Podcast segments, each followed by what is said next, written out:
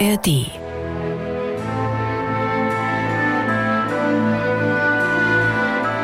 MDR Klassik, die Bachkantate mit Maul und Schrammeck. Neunter Sonntag nach Trinitatis und wir widmen uns heute mal wieder einer Choralkantate von Johann Sebastian Bach. Was frag ich nach der Welt?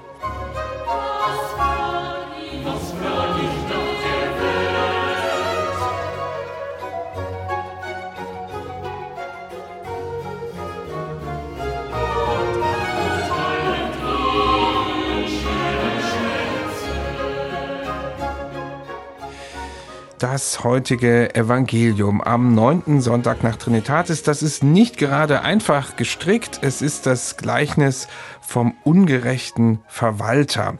Damit ist der Mensch gemeint, der mit dem Besitz seines Herrn, der für Gott steht, schlecht umgeht. Er kann aber auf Gnade hoffen, dieser Verwalter, wenn er selbst ungerecht handelt, also seinen eigenen Schuldnern wiederum ihre Schulden erlässt. Ein komplizierter Text, der aber Bach mehrfach zur Höchstleistung gebracht hat. Herr, gehe nicht ins Gericht mit deinem Knecht, diese Kantate aus dem ersten Jahrgang, über die haben wir schon vor zwei Jahren geschwärmt. Und dann gibt es noch Tue Rechnung Donnerwort. Auch dazu haben wir schon einen Podcast angefertigt. Und heute gibt es die Choralkantate zu diesem Sonntag. Und jetzt fragt es sich natürlich, welchen Choral hat Bach für dieses komplizierte Evangelium herausgesucht? Ja, lieber Bernhard, einen, der finde ich sehr, sehr gut passt. Was frag ich nach der Welt? Balthasar Kindermann aus dem Jahr 1664. Acht Strophen hat der. Fünf verwendet Bach wörtlich, die anderen werden paraphrasiert. Also wirklich viele, viele Zitate daraus auch in die Rezitative eingearbeitet. Und dieser Choral hat im Grunde eine ganz klare Aussage. Ist eine Absage an allen irdischen Reichtum, an Äußerlichkeiten. Und das Ganze ist voll mit fantastischen Metaphern. Es kommt natürlich der eitle Mammon zur Sprache. Es kommt sogar gelber Kot weiter hinten zur Sprache. Also wirklich als Zeichen für das Vergängliche und das Ekelhafte an dieser Welt. Auch sehr schön gleich mal im ersten Rezitativ. Da kommen also zwei Zeilen aus dem Choral zu Beginn. Die Welt sucht Ehr und Ruhm bei hocherhabenen Leuten. Und jetzt kommt aber unser Textdichter, der Bach zur Seite stand bei den Choralkantaten. Ein Stolzer baut die prächtigsten Paläste. Er sucht das höchste Ehrenamt. Er kleidet sich aufs Beste in Purpur, Gold, in Silber, Seid und Samt. Sein Name soll vor allen in jedem Teil der Welt erschallen. Sein Hochmutsturm soll durch die Luft bis an die Wolken dringen. Er trachtet nur nach hohen Dingen.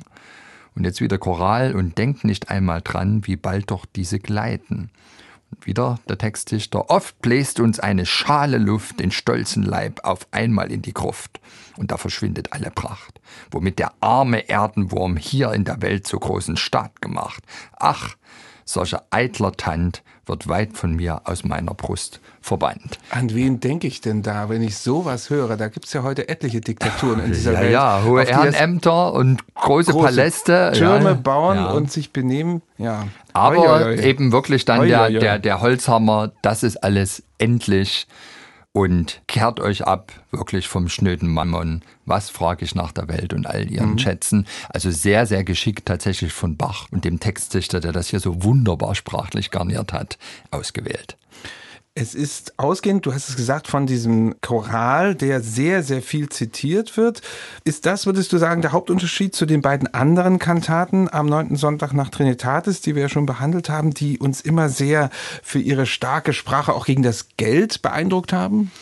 Ja, also beide Kantaten, Herr gehe nicht ins Gericht und tue Rechnung Donnerwort, da hatten ja die Textdichter es sich zuvorderst zur Aufgabe gemacht, mit dem kompletten Vokabular des Finanzwesens und des Handels für die Leipziger lebensnahe Kantatentexte zu schreiben.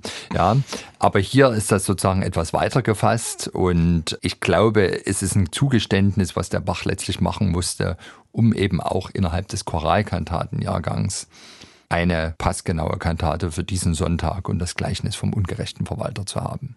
Aber so ein bisschen, das muss ich jetzt nochmal nachstoßen, hat doch der Textdichter hier vielleicht doch nach Dresden geschaut? Also wenn ich das lese hier mit dem Stolzen, der die prächtigen Paläste baut, oder vielleicht hat er auch nach Rom geschaut, ja, das wäre noch ein bisschen offensichtlicher als Protestant.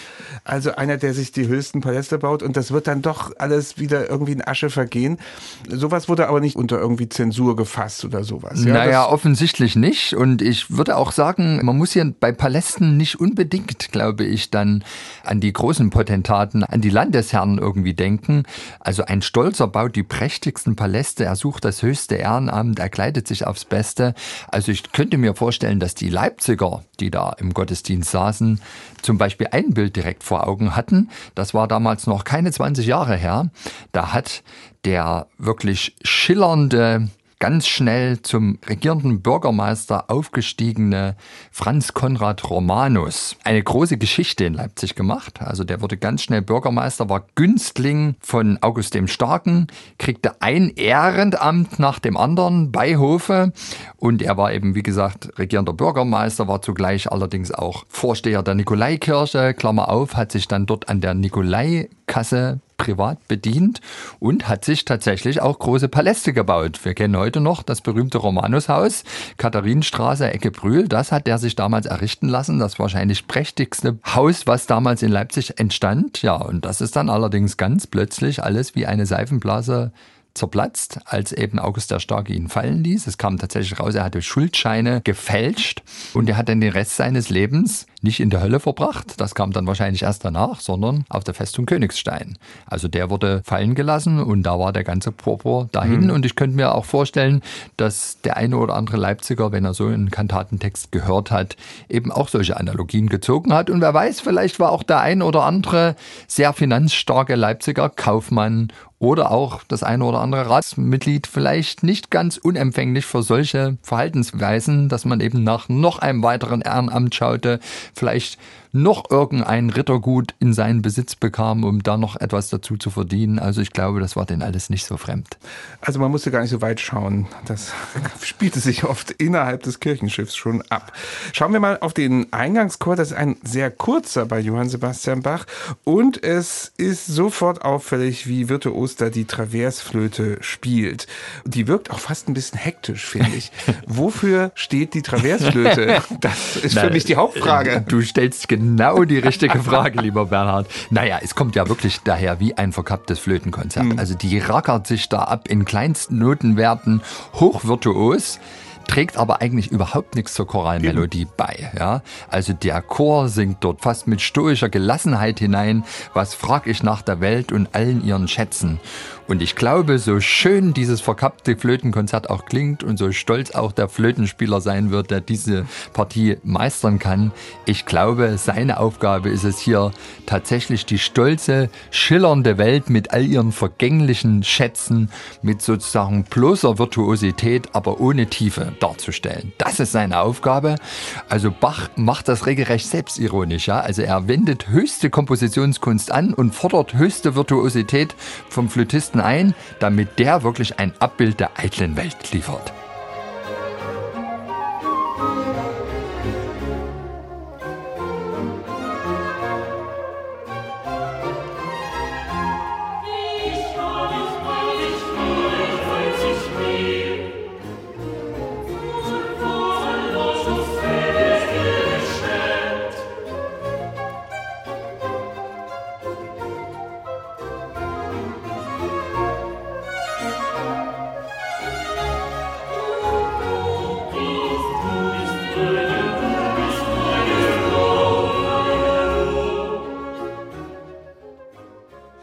Ja, das ist der Eingangschor mit seiner wilden Traversflöte.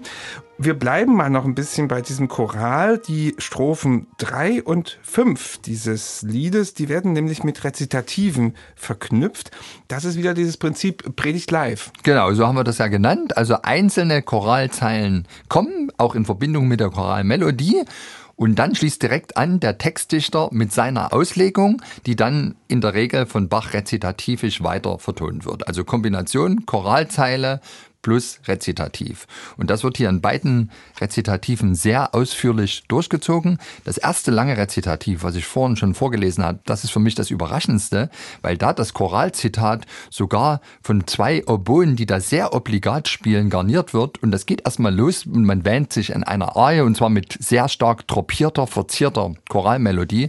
Aber man stellt dann erst nach ein paar Takten fest, ach nee, es ist doch Predigt live, nämlich Choral mit Rezitativ und wunderbar obligat reinspielenden Oboen. Dann hören wir uns mal den Beginn an, wie Ja. der Stolze seine Paläste da baut. Ihr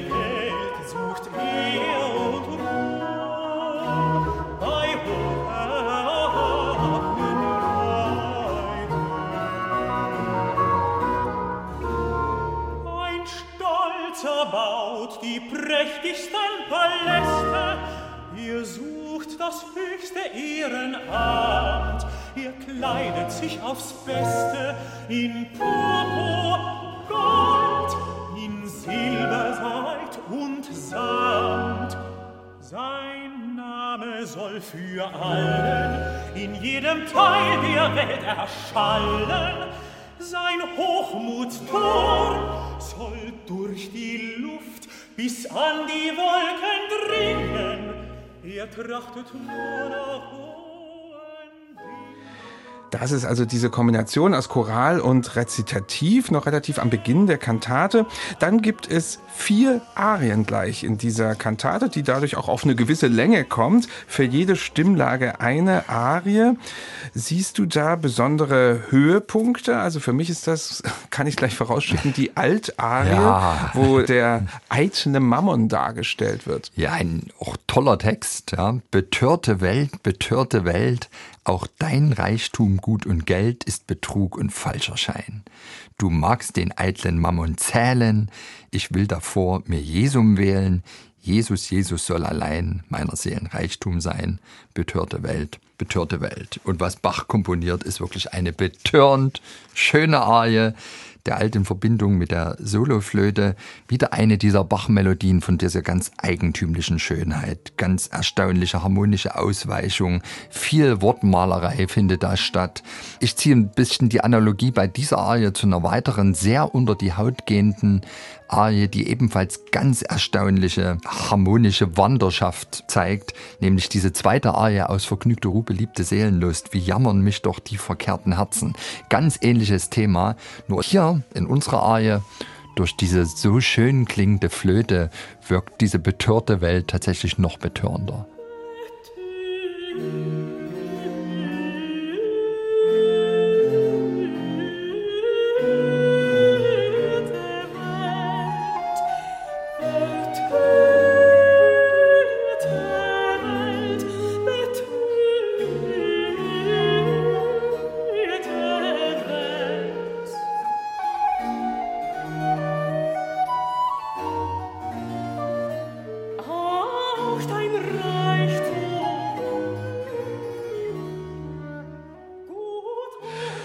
Betörte Welt, so singt hier der Altist und dazu spielt wieder die Traversflöte, wie schon im Eingangschor, die steht also hier wirklich für das Weltliche mit all ihren kunstvollen Verzierungen.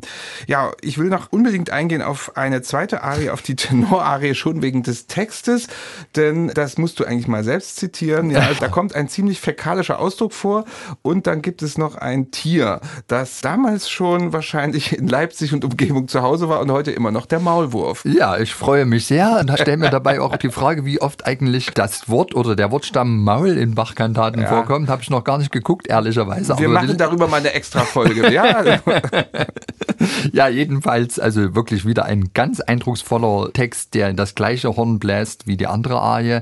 Die Welt kann ihre Lust und Freud das Blendwerk schnöder Eitelkeit nicht hoch genug erhöhen. Sie wühlt, nur gelben Kot zu finden, gleich einem Maulwurf in den Gründen und lässt dafür den Himmel stehen. Also wirklich eine Bestandsaufnahme der Welt in den 1720er Jahren, die man also ohne weiteres, glaube ich, auf die 2020er Jahre übertragen könnte. Und, und die jeder versteht. Das Bild mit dem Maulwurf ist doch großartig. Herrlich, der blinde Maulwurf, ja, ja und der gelbe Kot, naja, ja. Jedenfalls duftet diese Arie überhaupt nicht nach Kot, sondern eigentlich sehr anziehend. Das ist ein tolles Stück, das hat einen großen Drive, eigentlich ein gewaltiger Ohrwurmfaktor, wie ich finde. Und der Tenor, der zeichnet sich dadurch aus, dass er diese doch immer wiederkehrende Melodie mit immer aufwendiger werdenden Girlandenkoloratoren verziert. Und die sind eigentlich völlig unnötig. Also die fügen dem Ganzen nichts Substanzielles bei. Die gehen auch nicht auf diese große harmonische Wanderschaft, sondern das ist wirklich Virtuosität um der Virtuosität willen also letztlich klanggewordene, gesungene Eitelkeit.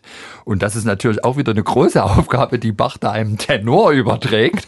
Passt aber vielleicht bei dem einen oder anderen gar nicht so schlecht. Vorsicht! Aber jedenfalls, also auch eine gewisse Pastoralstimmung kommt da auf, aber wie gesagt, herrlich klangvoll. Und ich finde wieder eine musikalische Porträtierung dieses Blendwerks, das die Welt auszeichnet, wie sie passender kaum sein könnte. Ein Meisterwerk. Welt kann ihre Lust und Freud, das Blendwerk jeder Eitelkeit nicht hoch genug erhöhen.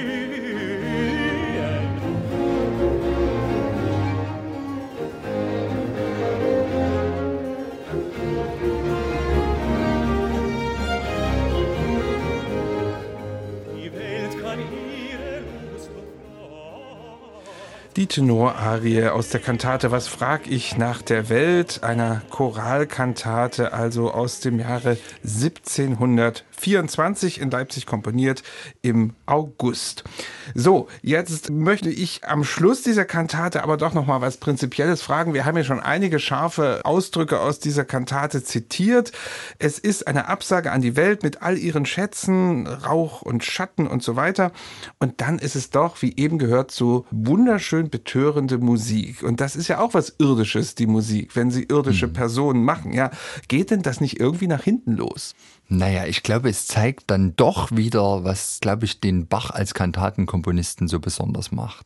Er setzt seine Mittel gnadenlos ein, um tatsächlich den Inhalt des Textes zu transportieren und geht hier sogar so weit, im Grunde genommen dann auch selbstironisch zu agieren. Also eben wirklich schöne, auch handwerklich tolle Musik zu schreiben, um dann auch mal vorzuführen, gewisses ist einfach nur Virtuosität, die auf der Stelle tritt und die zwar schön klingt und uns alle verführt, aber nichts Substanzielles ist. Das ist trotzdem ein schmaler Grad, weil das sind zweifelsohne ganz substanzielle Kompositionen. Aber ich muss sagen, also, dass man hier so einen krassen Gegensatz hat zwischen eben einerseits in Worten eine Standpauke gegen alle Äußerlichkeiten, gegen alles Vergängliche, gegen Luxus, Klar muss sich da auch ein Komponist fragen, was mache ich eigentlich mit meinen Noten? Bin ich nicht einfach auch nur sozusagen ein Virtuose, der versucht, Menschen mit seinen Noten zu verblenden?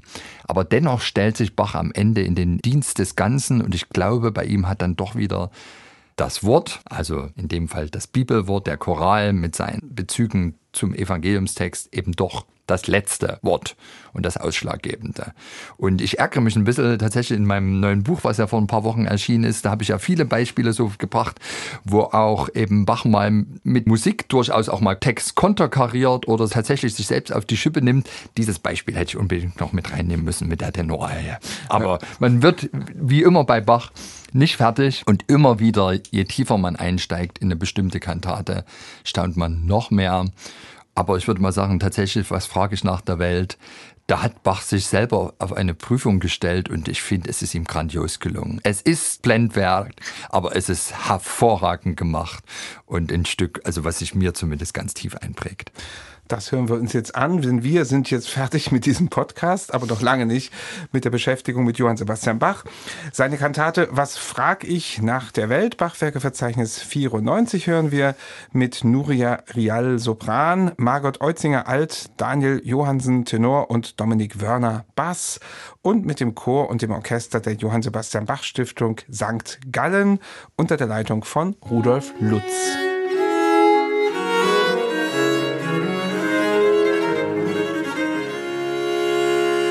MDR Klassik.